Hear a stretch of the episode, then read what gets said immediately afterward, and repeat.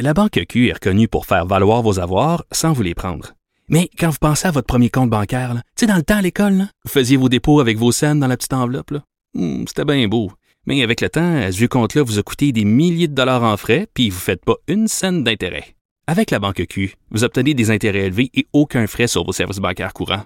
Autrement dit, ça fait pas mal plus de scènes dans votre enveloppe, ça. Banque Q. Faites valoir vos avoirs. Visitez banqueq.ca pour en savoir plus. Pendant que votre attention est centrée sur vos urgences du matin, vos réunions d'affaires du midi, votre retour à la maison ou votre emploi du soir, celle de Desjardins Entreprises est centrée sur plus de 400 000 entreprises à toute heure du jour. Grâce à notre connaissance des secteurs d'activité et à notre accompagnement spécialisé, nous aidons les entrepreneurs à relever chaque défi pour qu'ils puissent rester centrés sur ce qui compte, le développement de leur entreprise. Cube, Radio. Mathieu Bocoté. Il représente un segment très important de l'opinion publique. Richard Martineau. Tu vis sur quelle planète? La rencontre. Je regarde ça et là, je me dis, mais c'est de la comédie. C'est hallucinant. La rencontre. Bocoté. Martineau. Écoute, euh, Mathieu, euh, mardi soir, je suis allé enregistrer une émission. Il y a du monde à la messe pour Télé-Québec. Ça va être diffusé en juin et c'est animé par Christian Bégin. Et là, il m'interviewe puis il dit, ah, tu manques de nuances dans tes chroniques, Richard, ça n'a pas de sens. Et là, tu vois, Mathieu, le problème, c'est pas que des woke qui font pression pour que des profs perdent leur job parce qu'ils ont cité le titre d'un livre. C'est pas ça. C'est pas les woke qui disent il y a plus de femmes, il y a plus d'hommes. C'est pas ça, non. C'est moi ou toi qui euh, les critiquons avec trop de vigueur. Tu sais, il faut mettre des Non, gants en fait- blancs lorsqu'on les critique. C'est, c'est nous le problème. C'est pas eux le problème. Non, mais en fait, le, le- si on peut rajouter une couche, le problème, c'est plus encore que Christian Bégin, qui est un animateur de talent sans le moindre doute, reprenne et normalise les propos de la de la disons ça comme ça.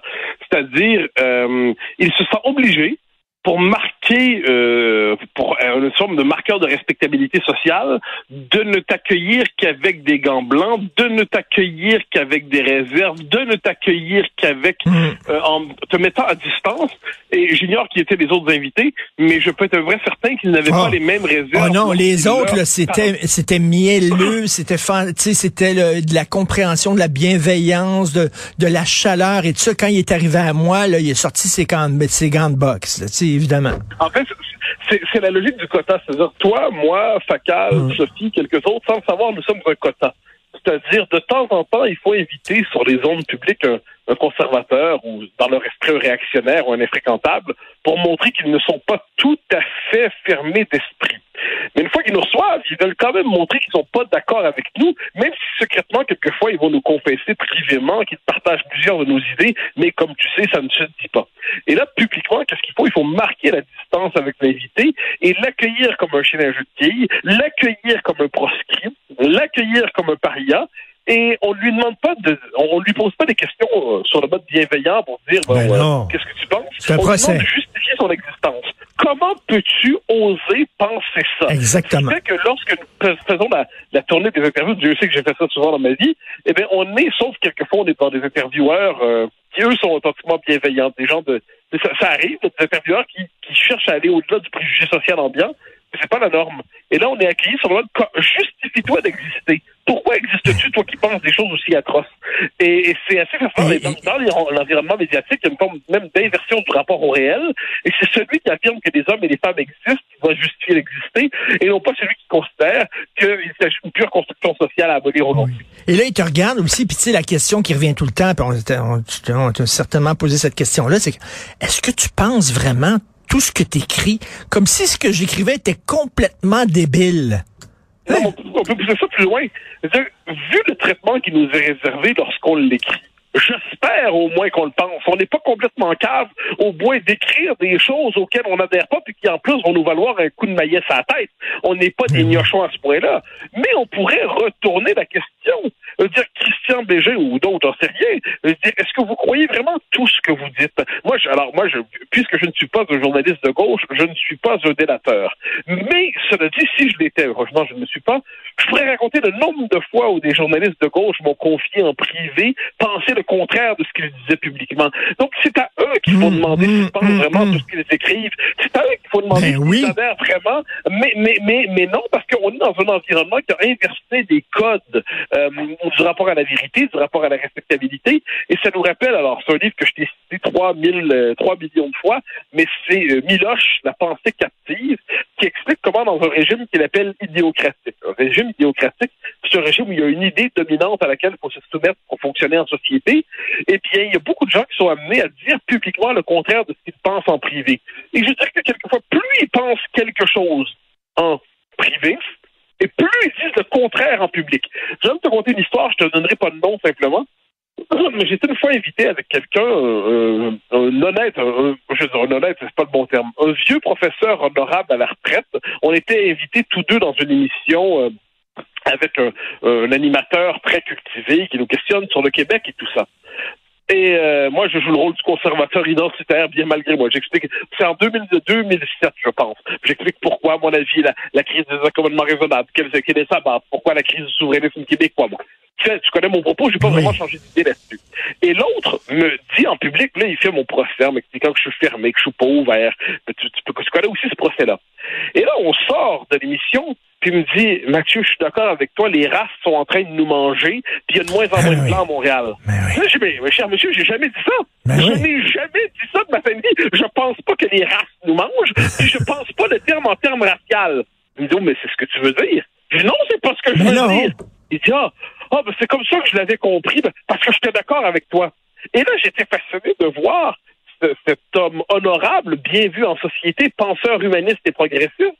En privé, euh, il confessait des choses qui étaient bonnes effectivement pour le confessionnal et publiquement, eh bien, donnait tous les signes de vertu comme s'il voulait s'excuser publiquement Incroyable. de son ressenti privé. Mais ça, là, des histoires comme ça, je pourrais t'en compter, mais je sais pas combien, mais je sais Ben, pas il y en a combien. plein. Moi, tu sais, j'avais, j'avais une image pour parler de, de mon petit moi-même intérieur au fil des ans. Je disais que j'étais soit le confessionnal de la classe intellectuelle et médiatique québécoise, c'est vers moi qu'on vient confier ses pensées les plus abjectes avant d'aller reprendre sa vie en société sous le signe de la vertu ostentatoire, ou j'étais le bordel du milieu intellectuel. On venait s'encanailler avec moi en disant des Mm, horreurs en mm. privé, croyait-on, et publiquement, on, reconna- on, on- on reprenait ensuite sa tenue d'homme ou de femme de vertu. Bon, ben ça, je pense qu'on est toi, moi, quelques autres dans ce, dans ce double rôle inattendu dans notre vie publique. Tout à fait, tout à fait. Écoute, j'ai reçu une invitation pour aller me faire interviewer à Radio-Canada par Ma- Marie-Louise Arsenault. Puis tu sais, ils ont mis le verre sur l'hameçon en disant, on va parler de ton amour du cinéma. Puis tout ça, ben oui, ben oui, pour m'attirer là-bas. Puis après ça, là-bas, je vais être la pignata où ils vont se mettre cinq à fesser contre moi.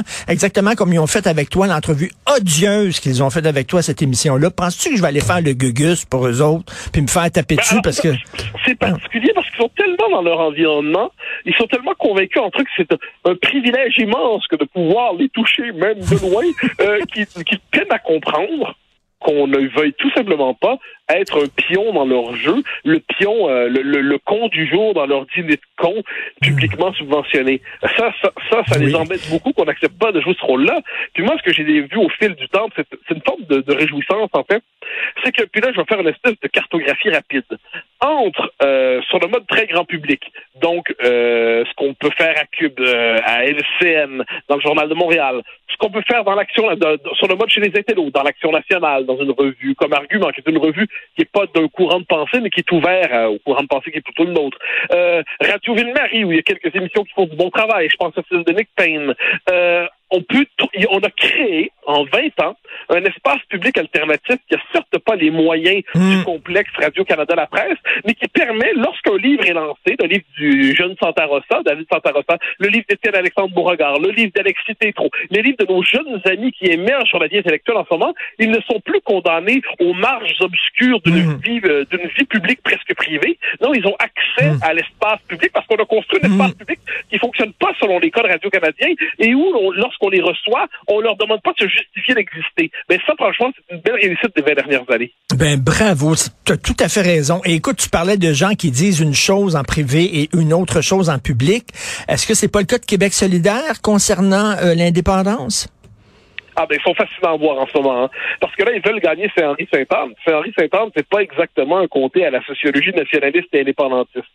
Donc, ils adoptent peu à peu tous les codes Parti libéral qu'ils veulent marquer. En fait, ils, veulent être un PLQ de gauche, tendance et sexy. Donc, comme si le PLQ changeait d'identité, c'est le PLQ désormais pour les jeunes woke plutôt pour que pour, pour les capitalistes ventrus. Bon, ben, ce qui est assez drôle là-dedans, c'est que QS en ce moment est en train de, tout en conservant une forme d'étiquette indépendantiste pour conserver une partie de son électorat, est en train de se reconstituer vraiment comme un, parti qui, on le voit dans sa propagande électorale pour faire Henri Saint-Anne, n'a plus rien à voir avec le nationalisme québécois. Puis ben quand on pense que Ruba Gazal a donné une interview récemment dans un balado où elle dit à propos de son parti de préférence au fédéral que c'est le NPD plutôt que le Bloc québécois. Alors, je m'excuse, le Bloc québécois, c'est un parti de gauche. C'est un parti nationaliste, hein, mais c'est un parti de gauche. Il François Blanchet n'est pas un conservateur, je préfère. Euh, euh, le fils de Gilles Duceppe, euh, Alexis, je crois, Brunel Duceppe, n'est pas un conservateur. Mais c'est même ça, c'est pas assez à gauche pour eux.